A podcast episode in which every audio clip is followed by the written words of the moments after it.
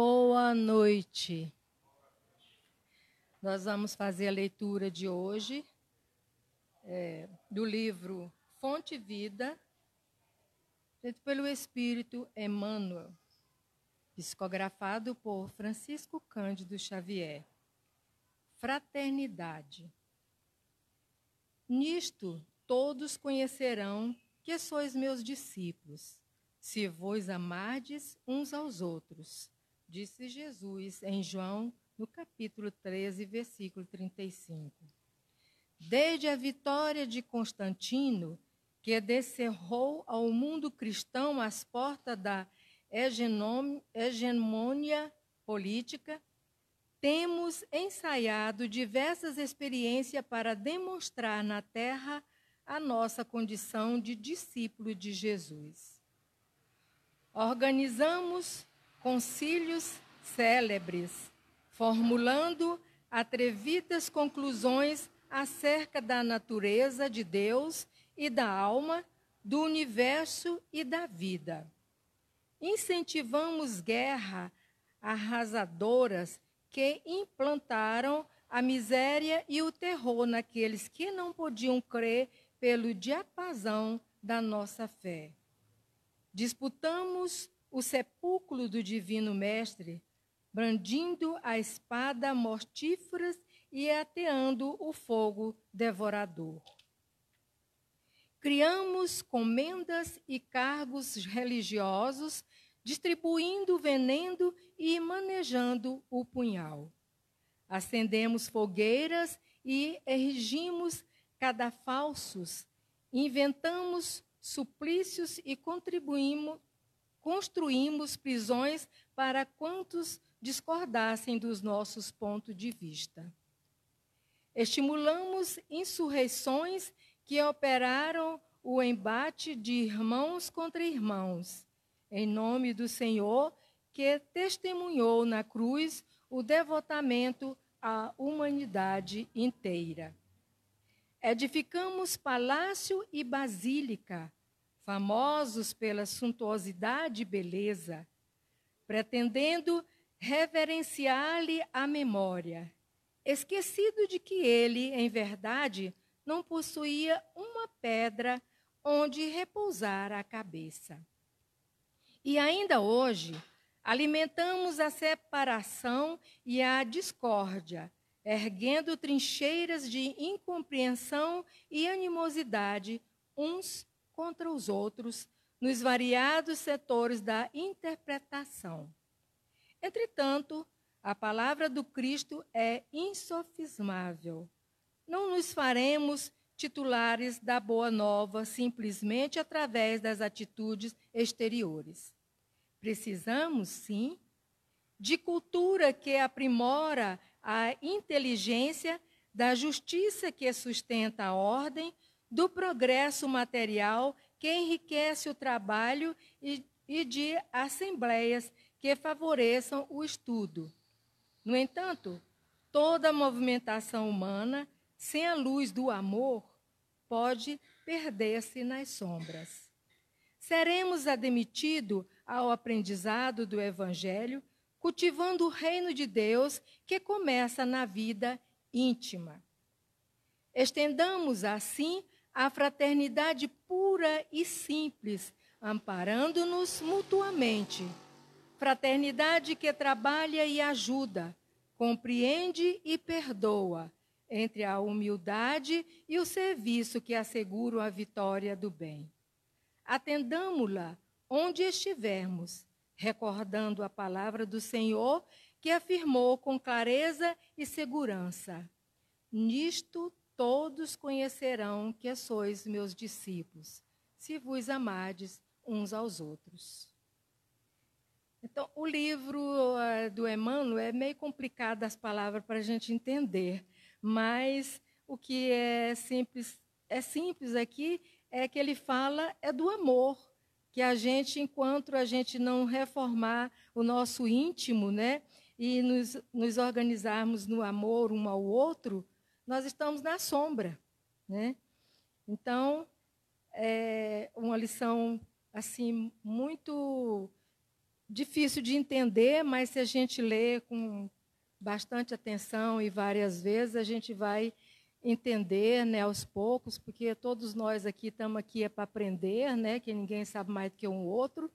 Então, é, vou convidar vocês nesse momento para nós fazermos a nossa oração, porque Jesus nos disse que onde tivesse duas ou mais pessoas, ali estaria presente para nós. E na Sua presença, nós louvamos e agradecemos por este momento, essa oportunidade de estarmos aqui, onde Ele disse que nós deveríamos estar em culto para que nós pudéssemos aprender a cada dia e nos, e nos refletirmos no nosso íntimo para nos corrigirmos e ser ajudado pelas leituras de cada dia. Pai nosso que estais no céu, santificado seja o vosso nome. Venha a nós o vosso reino, seja feita a vossa vontade, aqui na terra como nos céus. O pão nosso de cada dia nos dai hoje, perdoai as nossas ofensas, assim como nós perdoamos a quem nos tem ofendido, e não nos deixeis cair em tentação, mas livra de todo mal. Que assim seja. Convidamos agora o nosso amigo para darmos mais uma explicação para nós esta noite.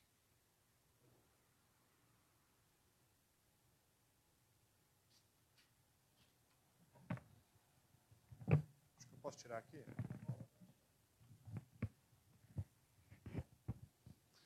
Boa noite, meus irmãos. Meu nome é César Augusto e quero agradecer pela diretoria da casa, pela confiança, pelo convite, para que eu estivesse aqui no dia de hoje, podendo compartilhar um pouco com vocês sobre as leituras que a gente faz e as coisas que a gente matuta, né? É, eu escolhi o tema de hoje, aquele que está lá no capítulo 5, Bem-aventurados os aflitos. Obrigado. E nesse capítulo, né, é, Kardec vai lembrar da passagem de Mateus, em capítulo 5, versículo 4, que está lá no Sermão da Montanha, onde Jesus vai dizer, né, Bem-aventurados os aflitos, porque eles serão consolados. Ou bem-aventurados os que choram, porque serão consolados. E esse é um tema que eu acho bastante pertinente nos dias de hoje, é, sobretudo passado agora o Setembro Amarelo, onde se noticiou muito a questão do número de suicídios que a gente vem enfrentando nos dias de hoje. 800 mil pessoas se matam no mundo vítimas de suicídio. No mundo, uma pessoa a cada 40 segundos se mata. E no Brasil, uma pessoa a cada 40 minutos. E esse número vem aumentando, sobretudo, em jovens entre os 15 e os 29 anos. E saiu um, uma, um, uma matéria recente no jornal o Globo, onde crianças abaixo de 15 anos a partir dos 11 anos, começaram também a ter um aumento do número de suicídios nessa população. E aí nos cabe interrogar, né, enquanto espíritas, o que, que a gente tem feito, como é que a gente tem vivido e por que, que a gente não tolera sentir dor. A gente não consegue mais sentir aflição para qualquer dificuldade da vida, a gente já começa a achar que a primeira saída para a coisa é, é, é, tirar a própria vida. Né? O que que a segunda pergunta seria o que, que significa essa dor para nós, né? E a terceira, o que que significa dor para o espiritismo? O que que significa aflição para o espiritismo? E é isso que eu venho propor fazer aqui um, um raciocínio junto com vocês. No dicionário, é, a palavra aflição tem o seguinte significado: sentimento persistente de dor física ou moral, ânsia, agonia, angústia. E aqui eu gostei da definição do, do, do dicionário, porque ela divide né, angústia em dor física e dor moral. E aí eu acho que nos aproxima do Espiritismo essas duas condições, essas duas instâncias da dor né? Porque muitas vezes a dor não é só física, né? E Leon Denis, no livro Problema do Ser, do Destino da Dor, ele vai dizer o seguinte: é, através dos tempos, para além dos séculos, ecoa a triste cantinela dos sofrimentos humanos. E o homem se faz a eterna pergunta: por que a dor? Não é? Porque Deus, sendo bom, sendo justo, por que, que Ele permite que a gente sinta dor? Por isso é importante que a gente entenda o que, que significa dor para nós. Não é? Porque depois a gente vai ter que entender o que, que significa dor para Deus. Será que um ser infinitamente justo e bom vai permitir que algo ruim aconteça conosco? Porque muitas vezes é essa valência que a gente dá para a dor, né? algo ruim que acontece em nossas vidas. E será que a doutrina espírita fala isso também? Que dor é ruim, que dor tem que tirar a dor, tem que expulgar a dor de todos nós? Vamos lá. Na questão 132 do Livro dos Espíritos, Kardec vai perguntar para os espíritos qual o objetivo da encarnação dos espíritos. Aqui ele não está falando de reencarnação. Ele está falando da necessidade do espírito fazer uma incursão na matéria, né? encarnação dos espíritos. E aí os espíritos vão dizer o seguinte: Deus lhes impõe a encarnação com a finalidade de levá-los à perfeição. Para uns é uma expiação, para outros uma missão. Para chegar a essa perfeição, eles devem sofrer todas as vicissitudes da existência corpórea. Nisso consiste a expiação. Quando a gente fala em expiação, logo já vem expiação e prova, e aí a gente pensa nos erros que a gente cometeu e que agora a gente precisa pagar, que a gente precisa reparar. Né? Mas aqui ele está falando de uma expiação, primeiro, ele fala que a, a, a, encarnação é imposta por Deus e tem por finalidade a nossa perfeição. Acho que é na questão 45 ou 43, ele pergunta o que, que são os espíritos. E aí os espíritos vão responder: é a parte inteligente da criação de Deus. Então, a essa parte inteligente, Deus impõe a encarnação a fim de que nós alcancemos a perfeição. E aí ele vai dizer que para chegar a essa perfeição, é preciso que os espíritos sofram todas as vicissitudes da existência corpórea. E aí, quando a gente. É bom ter um dicionário do lado, né? A irmã colocou que é difícil ler Emmanuel, é difícil ler Kardec também, é difícil ler o Evangelho, é difícil ler tudo. Tem que ter. Aí eu fui no dicionário para saber o que era vicissitude, porque na minha cabeça, vicissitude é obstáculo, é dificuldade, né? Mas olha só a definição de vicissitude: sequência de transformações ou mudanças que representam os acasos que acontecem cotidianamente. Os, aí, entre aspas, os altos e baixos da vida. Aí eu, altos e baixos da vida. Para que o espírito alcance a perfeição, é preciso que ele enfrente as vicissitudes. E vicissitudes são os altos e baixos da vida. Sequência de transformações da vida corpórea, né? Ora, a gente evolui de feto para bebê e passa por transformações e dificuldades inerentes à condição de nascer, né? Tem até a piadinha, né? Na minha vida tudo começou quando eu nasci, né? Porque começa ali a história já é um primeiro trauma que a gente vive nesse momento. Estava tudo gostoso, quentinho, e aí agora eu venho para um mundo onde o estímulo luminoso é ruim para mim, o estímulo dos ruídos é ruim para mim, onde eu não sei identificar o que é fome, o que é dor, o que é calor, o que é frio, e ao longo do meu desenvolvimento, ali no primeiro ano, eu preciso incorporar todas essas informações e começar a me desenvolver. Depois que eu me adapto ao ambiente da minha casa, começo a falar, começo a me expressar, os pais olham para a gente e falam assim: hum, agora é hora de você ir para a escola. Né? Aí você fala assim: bom, mas agora que ficou bom? Não, agora então, agora nova mudança. Né? E aí, na hora que o mundo infantil começa a ficar bom, adolescência, fase adulta jovem, adultos, idosos, envelhecimento, Olha só, a vida é toda uma transformação. E é dessa transformação que os espíritos colocaram que era necessário para a perfeição do homem, né? para, para a, a experimentação da nossa, é, é, das nossas experiências, para que a gente chegue a essa perfeição. Aqui ele não está falando de erros que a gente comete e depois precisa espiar. Ele está dizendo que para, para a gente evoluir, é preciso passar por uma expiação que tem a ver com a transformação do mundo corporal, de experimentar essa matéria. É? Então aqui a gente já começa a achar, ou começa a pensar que pode ser que existam expiações que são impostas por Deus, e tem aquelas que a gente, como em bom mineiro, a gente caça com a mão. Né? Bom, está fazendo sentido, pessoal, para vocês? Altos e baixos da vida. Dentro dessa perspectiva, pelo, pelo menos o que eu entendo, alto da vida. Está com saúde, bom emprego, pagando as contas, cercado de pessoas que você ama, todo mundo sadio, ativo, não é?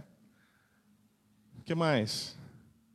dinheiro no bolso, férias no final do ano, Natal gordo, né? Crianças desenvolvendo, indo bem na escola, altos da vida. Né? E os baixos da vida, né? tudo, tudo ao contrário do que eu falei. Né? E quem não passa pelos altos e baixos da vida? Né?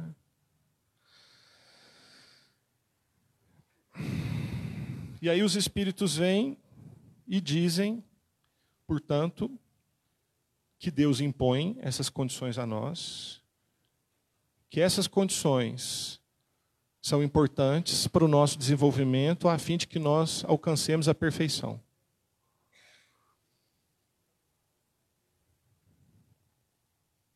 Aí Leon Denis, no mesmo livro, Problema do Ser, do Destino da Dor, vai dizer o seguinte: a dor e o prazer são as duas formas extremas da sensação. Elas são inseparáveis, em princípio, e ambos necessários à educação do ser que, em sua evolução, deve esgotar todas as formas ilimitadas de prazer e de dor. Ou seja, aqui fala que dor e prazer andam juntas. Né? Ou seja, não quer sentir dor, também não vai poder sentir prazer. Né? É, não dá para separar uma da outra. E faz sentido, porque do ponto de vista é, educacional, como é que eu vou saber se algo é bom se eu não experimentei algo que era ruim? A gente sempre faz bases de comparação, não é? Ah, o arroz da minha mãe é melhor que o arroz da minha sogra, por exemplo. Por quê? Porque eu tenho uma base de comparação para dizer qual que é melhor. E os espíritos, portanto, vão precisar experimentar, né? aqui ele fala, é, experimentar todas as formas ilimitadas de prazer e dor, ou seja, é preciso experimentar todas essas condições para que a gente, então, alcance a perfeição. Né? O Cristo, quando falava para um doente, tocava porque aquele espírito, Cristo, já havia sentido aquilo. Né? Então ele sabe do que, que aquela, aquele sujeito está passando. Né? A gente também é assim, né? Depois que a gente passa por algum momento de dor, de sofrimento, a gente começa a ficar mais solidário com o outro, a gente começa a ficar mais humano, né? Portanto, eu acho que faz muito sentido essa proposta de Deus, de que a gente precisa experimentar o bom e o ruim da vida, agora colocando uma valência aqui mais próxima de nós, para que a gente entenda como é que são essas coisas, para que a gente balize essas coisas. Né? Tem um filme do Wim Wenders, que é um cineasta estrangeiro, que ele vai falar que os anjos morrem de inveja dos humanos porque os anjos não têm a capacidade de sentir como a gente sente. E os anjos não eles não experimentam os prazeres da carne, então eles ficam morrendo de inveja de entender como é que é a dor, como é que é o, o sabor das coisas, como é que é o, a temperatura fria. Eles não sentem nada disso, então eles morrem de inveja. Enfim, é uma, é uma poesia dele lá, né? É, é, e é isso, né? Como é que eu posso ser anjo? Como é que eu posso ser um ser angélico se eu não experimentei as coisas da vida, as boas e as ruins, né? E, e, e a doutrina espírita vem e casa essas questões todas e vai fazendo sentido para a gente mesmo. Né? E aí Leon Denis continua. Ele fala o seguinte: a dor física produz sensações, sensações físicas. O sofrimento moral, sentimentos. E aí eu gostei dessa parte aqui também, porque lá na definição do dicionário de aflição fala que é uma, uma, um persistente estado de dor física ou moral. Né? E aqui ele, o Leon Denis também consegue captar essa questão e fala: olha, existem dois tipos de dor. A dor física produz sensações, né? e o sofrimento moral produz sentimentos. Deu para entender um pouco sobre a aflição aqui? Bem-aventurados os aflitos, porque eles serão consolados. Aí eu fui lá no consolo. O que é consolo? É, porque também o Espiritismo é o consolador prometido, não é? Não é assim que a gente considera? E aí eu fui lá, consolo, definição. O que consola, conforta, o que traz lenitivo. O que é lenitivo, né? Fui atrás. Lenitivo, aquele que suaviza, acalma. Bem-aventurados os aflitos, porque eles serão suavizados, acalmados, confortados. Hora nenhuma os espíritos vêm e falam: Bem-aventurados os aflitos, porque nós vamos tirar a dor de vocês. Né? Bem-aventurados os aflitos, porque a dor é ruim mesmo e a gente entende. Hora nenhuma é isso. Né? Porque a dor, a gente começa a entender que a dor tem um componente da obra de Deus nessa, nessa história. E a dor Portanto, ela não pode ser ruim se ela faz parte do, dos ensinamentos que Deus quer nos dar. Né? A dor tem um propósito nas nossas vidas. Né? E quem duvida que a dor é educativa é só lembrar da primeira vez que esbarrou numa panela quente ou num ferro de passar roupa que estava quente. Alguém que quer? Alguém que lembrou? Alguém quer ir lá e bater a mão de novo na panela ou esbarrar o braço no ferro? Né? A dor, de fato, ela nos ensina. Né? Existem pessoas que têm uma, uma síndrome, que eu não vou lembrar o nome agora, que elas não sentem dor. É. A hanseníase é um exemplo, mas existe uma, uma, uma, uma síndrome genética, onde a pessoa não tem as terminações nervosas. Essas pessoas, geralmente, elas morrem por infecções secundárias ou por lesões que elas não perceberam que elas tiveram. Então, aquela pessoa que queima, não percebe que queimou, aquilo infecciona, não sente dor, quando vê, está amputando o braço da pessoa. Quebra o braço, não percebe, aquilo consolida de maneira torta e a pessoa também perde a funcionalidade do braço. E por aí vai. Vocês imaginam uma pessoa que não sente dor. Né? Uma pessoa que não sente dor, ela perde os parâmetros de convivência com o seu próprio corpo. Né? Ela perde a, a, a, essa ideia do que é perigoso, o que é aversivo, o que é, é, é, é ruim. Né? A pessoa perde isso. Então, a dor, de fato, ela tem essa, esse componente educativo, no sentido de a gente se respeitar, de a gente se preservar, porque ninguém quer sentir dor. Mas a dor também, ela tem um outro significado. Quantos de nós lembramos de abrir um evangelho num momento de alegria? Né? Tá lá num churrasco assim, aí o dono da casa fala assim: "Ô, pessoal, tá muito bom. Vamos parar de beber agora, vamos sentar todo mundo aqui, vamos abrir o evangelho e agradecer a Deus pelo momento que nós estamos tendo". Quem que lembra de fazer isso? É muito comum quando a gente está passando por alguma dificuldade, a pessoa que ouve a nossa história fala assim: isso aí é falta de passe. Você está precisando ir lá no centro, tomar um passe. Né? A dor tem esse componente, muitas vezes, de nos aproximar de Deus. É só a partir desses momentos é que a gente lembra da necessidade de estar vinculado a um ser superior que nos rege, que nos governa e que tem a capacidade de trazer o lenitivo para as nossas angústias, para as nossas mazelas. A dor, portanto, tem esse componente é, de aproximação mesmo. Eu acho que não tem outra palavra para falar sobre isso. Né? Quantos de nós nos tornamos espíritas por conta de algum momento de angústia? Quantos de nós procuramos um passe, uma leitura edificante, só nesses momentos? Né? É, a gente, eu até brinco, eu falo assim, o pessoal, é, o Evangelho não é um livro só para a gente abrir na hora do aperto. Dá para estudar o Evangelho, dá para pegar, ler cotidianamente, né, refletir sobre. Porque é isso, a gente só lembra na hora do aperto. Né? E quantas vezes a dor também não nos ensina a ser pacientes, humildes, resignados, Há um ano e meio atrás eu quebrei o tornozelo, uma fratura bem feia. Para um sujeito de mais de 100 quilos, então, como eu, pior ainda. Né? Quebrei o tornozelo, imediatamente fui para o hospital. Chegou no hospital, fui muito bem atendido. É, o médico veio, colocou o pé no lugar e falou para mim, César, a sua fratura é cirúrgica, você vai ter que operar. Eu falei, ok, vamos para o centro cirúrgico então, vamos, mete a faca aí, vamos embora, vamos resolver esse negócio. Não, não, não. O seu pé está muito inchado, não dá para operar agora. Você vai ter que pôr a perna para cima e esperar desinchar. Pé para cima da linha do coração, né?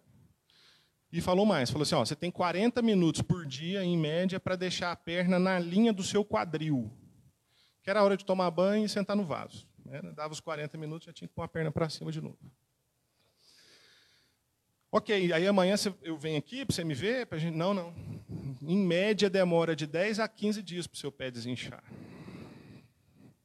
Puseram uma botinha preta no meu pé e lá vai eu ficar com o pé para cima. E aí, é, nesses momentos é que muitas vezes a gente para para pensar na vida da gente, de como é que a gente está conduzindo a nossa vida, é nessas horas que, que a gente começa a lembrar de Deus, é nessas horas que a gente começa a olhar para dentro da gente mesmo. Né? E treina a nossa humildade, a nossa resiliência, a nossa capacidade de tolerar. Né? Eu precisava de ajuda da minha esposa, que pesa 50 quilos, né? eu tenho 100. Vocês imaginam a tragédia que era para sentar naquela cadeira de banho, com a perna assim, para tomar um banho de chuveirinho, para voltar para a cama, para ajudar para pôr roupa, ajudar para secar, tudo. Né? E aí, depois que opera, você pensa, agora resolveu, né? Nada. A dor da fratura era muito melhor do que a dor da, da do pós-cirúrgico. Né? E aí você pensa, para melhorar, eu preciso sentir uma dor pior do que aquela que eu estava sentindo já.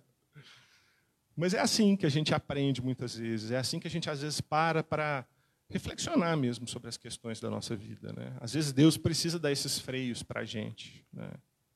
Só que muitas vezes a gente começa, né? Por que comigo? Ai meu Deus, eu tinha tanta coisa. Logo agora que eu estou trabalhando tanto, logo agora que tá, tá, tá. E aí a gente começa né, a florear. Né? Mas às vezes é a hora de, meu filho, para, pensa, presta atenção de como é que as coisas estão sendo conduzidas. Né? Muitas vezes é assim que a, o, o chamamento vem, né? Assim como a gente mesmo, quando precisa educar um filho, baseado num, em algum comportamento que está equivocado, às vezes dói na gente ter que chamar atenção ou, né, ou repreender, às vezes mais duramente, dói na gente. A gente que é pai sabe. Mas a gente precisa fazer. Né? Dói. O menino olha e fala, puxa, mas meu pai é chato e minha mãe é uma droga né? Mas a gente sabe que a gente está fazendo porque precisa, né? Porque essa é uma missão de pai e mãe, né? Educar, encaminhar os meninos, né? As crianças. E é com esse mesmo olhar, provavelmente, que Deus olha para nós. Deus olha com esse olhar de pai que olha para um filho pequeno, que ainda não entende tudo da vida, e chama na responsabilidade, né? chama para refletir sobre né? para sentar no banquinho do, da disciplina. Né?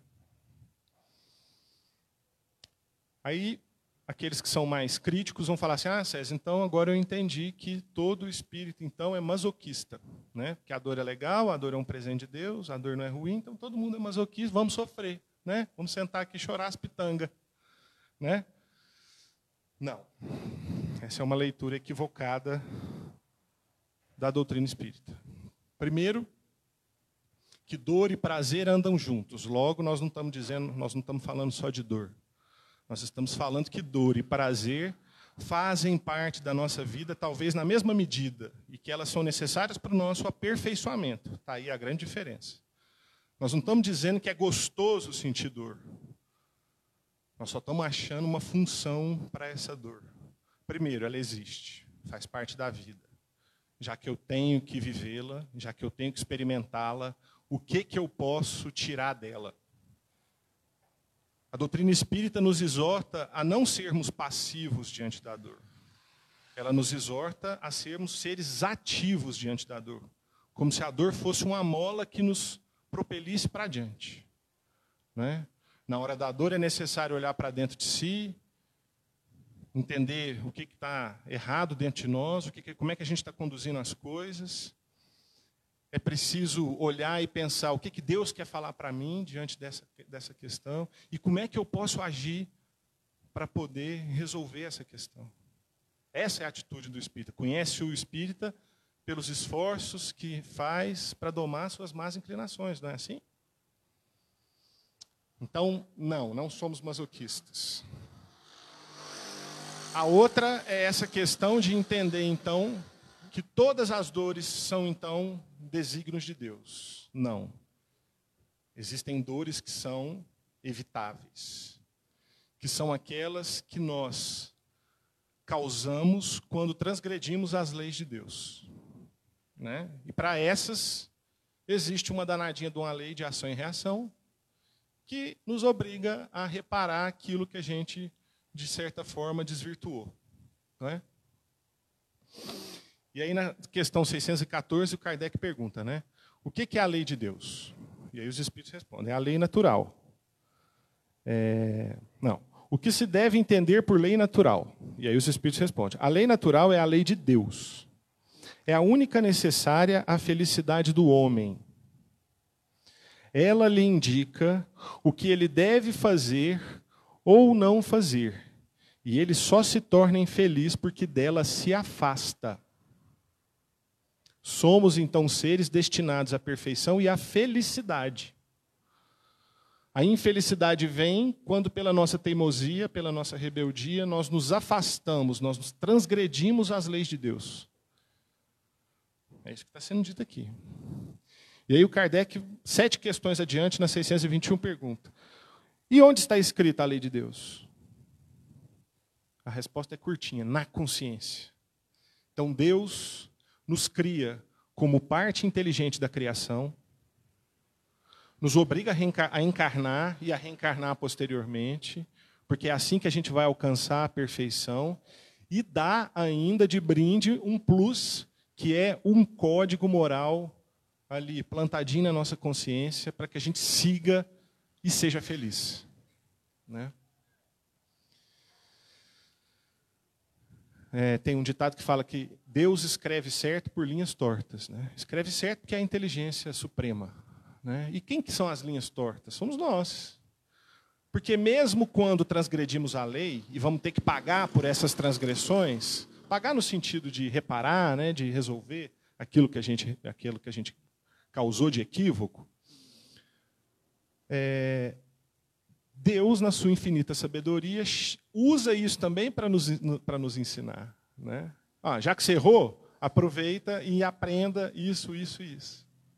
Já que você está cometendo esse equívoco, aprenda que isso, isso e isso pode ser evitado. Né? Então Deus escreve certo por linhas tortas. Né? Mesmo a gente errando, Ele vai nos guiando e vai conduzindo. Né? Eu fico pensando em Paulo de Tarso. Ainda Saulo matou o Estevão, né, usou do poder político dele para caçar os judeus, bravo, né, brigando, briga com Abigail, e não casa com ela, aquela coisa toda que a gente vê lá no livro Paulo e Estevão, do Emmanuel e do Chico. E mesmo assim, olha a obra o Cristo fez junto de Paulo. Né? né, com tanta linha torta, ele ainda conseguiu aquela toda obra dele. Imagina se tivesse escrito em linhas certinhas.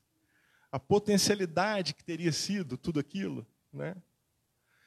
Então, mesmo escrevendo em linhas tortas, Deus vai nos conduzindo e vai nos encaminhando, né? Mas são dores, existem dores. Ah, e para essas dores evitáveis, a doutrina espírita nos auxilia muito, né? Nos romances espíritas, quando a gente vê a narrativa ali daquelas personagens, de como é que elas erraram, de como é que elas transviaram, de como é que depois elas reparam, de como é que depois elas resolvem, como é que é do lado de lá, como é que é do lado de cá quando volta. Né? No próprio Evangelho, quando Santo Agostinho fala, faça como eu fazia quando estava entre vós, né? todo dia à noite, meditava sobre tudo que eu fiz, e quando via que tinha feito alguma coisa errada, imediatamente no outro dia ia lá e tentava consertar, resolver. Né? A gente sempre tem esses exemplos, a gente sempre tem essas potencialidades, essas possibilidades de poder aprender. Né? Mas existem dores que são inevitáveis. São as dores, são os baixos da vida lá, das vicissitudes, né? Adoecimento, perda de entes queridos, ter que enterrar alguém, todo mundo sabe aqui o tanto que é doído, né? E talvez para essas dores inevitáveis, o Espiritismo é, consiga nos auxiliar mais ainda.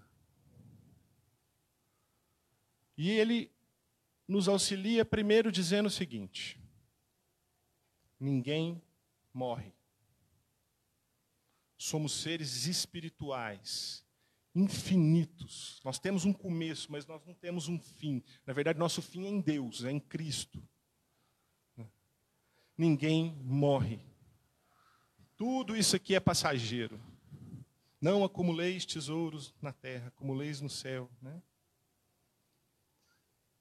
Talvez essa seja uma revolução, né, a gente falar isso. Né? Ninguém morre. Porque acreditar que a vida termina depois que esse corpo aqui acaba é muito doído. Para que, que eu vou ser bom ou ruim se a minha vida acaba na hora que eu morro? Se tudo vai terminar debaixo da terra, qual que é o sentido de eu amar alguém se eu depois vou perder essa pessoa? Já que vai acabar tudo, deixa eu aproveitar o máximo que eu puder da vida material. Né? E talvez aqui seja uma das possíveis respostas para tanto suicídio. Nós estamos vivendo a era mais materialista da humanidade. Nem quando o materialismo, lá na época do Kardec, é, através da filosofia, né, através do, do Augusto Conte e o positivismo, nem naquela época as pessoas eram tão materialistas como têm sido hoje. As pessoas têm vivido pelo prazer, as pessoas têm vivido para o consumo, para o consumo de questões materiais, para experiências físicas. É, nunca vivemos uma vida tão vazia, né? só recheada de questões físicas, materiais. A moralidade das coisas, a ética das coisas, a gente perdeu. Tudo hoje é relativo, tudo hoje é possível de dar um jeitinho. Realidade líquida, o Bauman vai dizer na filosofia. Né? Tudo é líquido, tudo é fluido, perecível, capaz de se transformar, capaz de mudar. É... E aí vem a mensagem do Espiritismo consoladora para dizer assim: que nada, Nada da vida material você vai levar para lá. Somente as, as conquistas morais é que valem a pena. São elas que você vai levar para lá. Né? A verdadeira vida é a vida espiritual. É, quem assistiu o filme do Divaldo vai lembrar da, daquela cena, daquele momento do filme onde a, a irmã do Divaldo se mata, né? É, ela morre por suicídio, pelo suicídio dela. E aí a mãe, devota, né, católica, fervorosa, vai lá na igreja e pede para o padre, né, rezar uma missa, pedir para interceder por, por Jesus, para Jesus, né, para que ela se seja salva. E aí o padre, cumprindo o papel dele da época, né, vai dizer o seguinte: não, quem se mata não tem salvação. Né? E aí a, a, a, a mãe do Divaldo, então, ela se rebela e fala: onde já se viu isso? Né? Que Deus é esse que vai, vai impedir de uma filha dele receber a salvação? Né? Minha filha era boa. Né?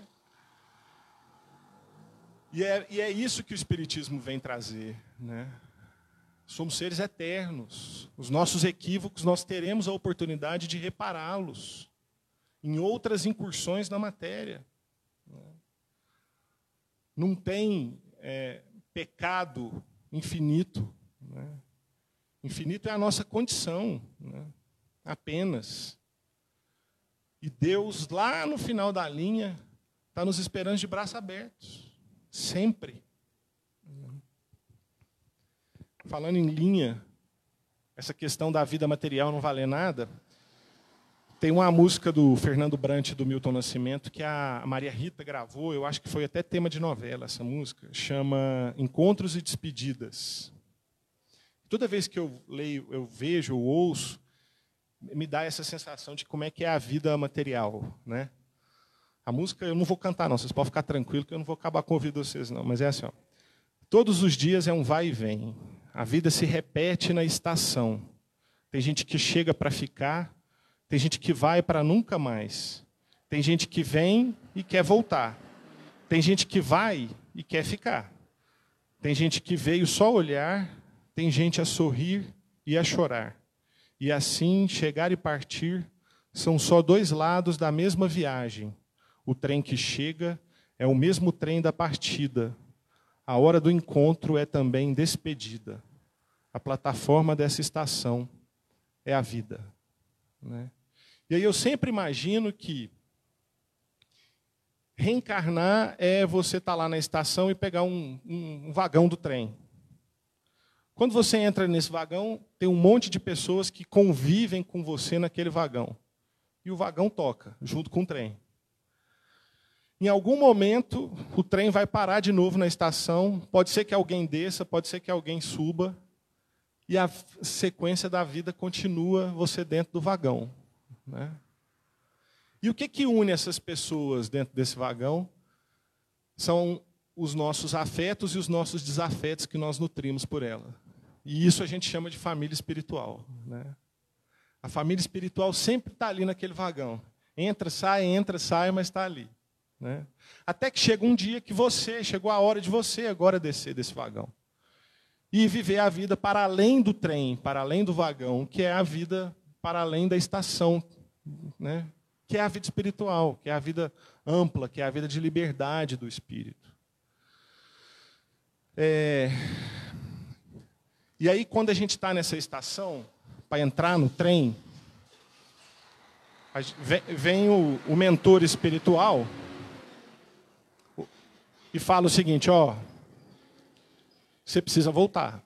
Você sabe dos seus enganos e desenganos que você cometeu e você precisa reparar. Chegou sua hora de entrar no trem.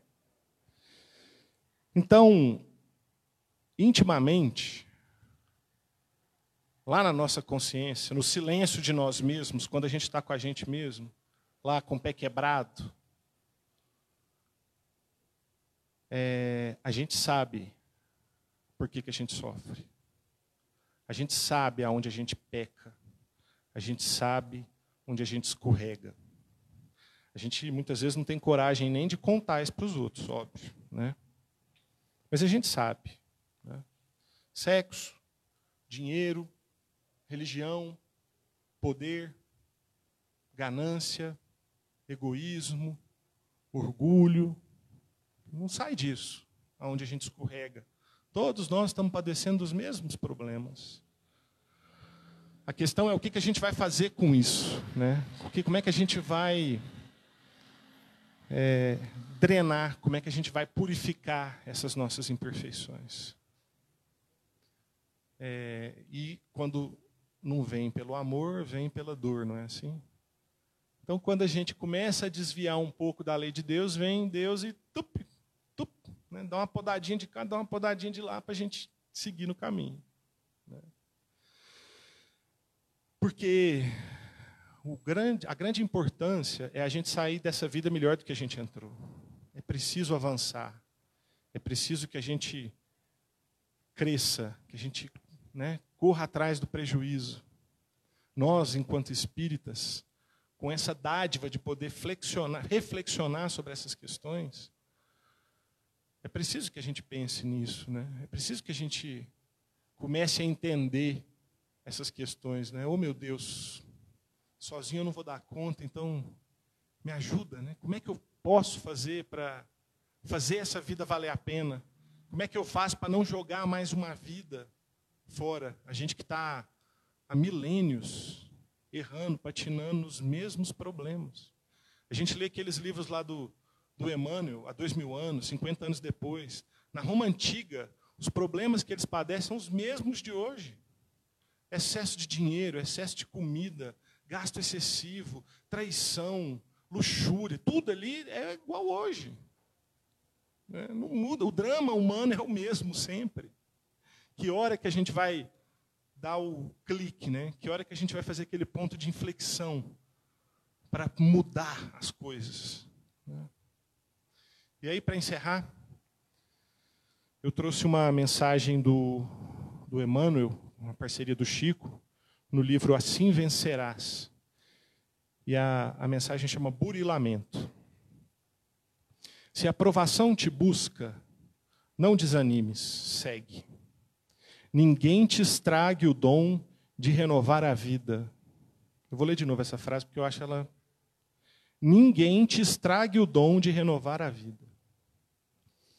Todos vivem na terra com lições e problemas. Pelas próprias tendências, saberás por que sofres. Nossa luta maior será sempre em nós mesmos. Segue e confia em Deus. Deus te orientará.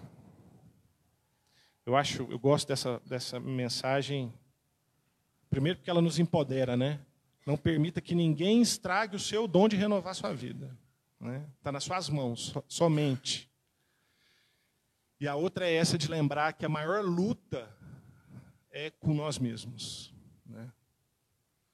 Eu quero agradecer pela oportunidade de estar aqui com vocês hoje, agradecer ao Mestre Jesus pela sua presença e pedir que Ele continue a nos iluminar, ilumine a vida de cada um de vocês, que vocês levem essa luz para a casa de vocês e para a semana de vocês, para o trabalho, enfim, que vocês tenham aí uma jornada abençoada nessa terra.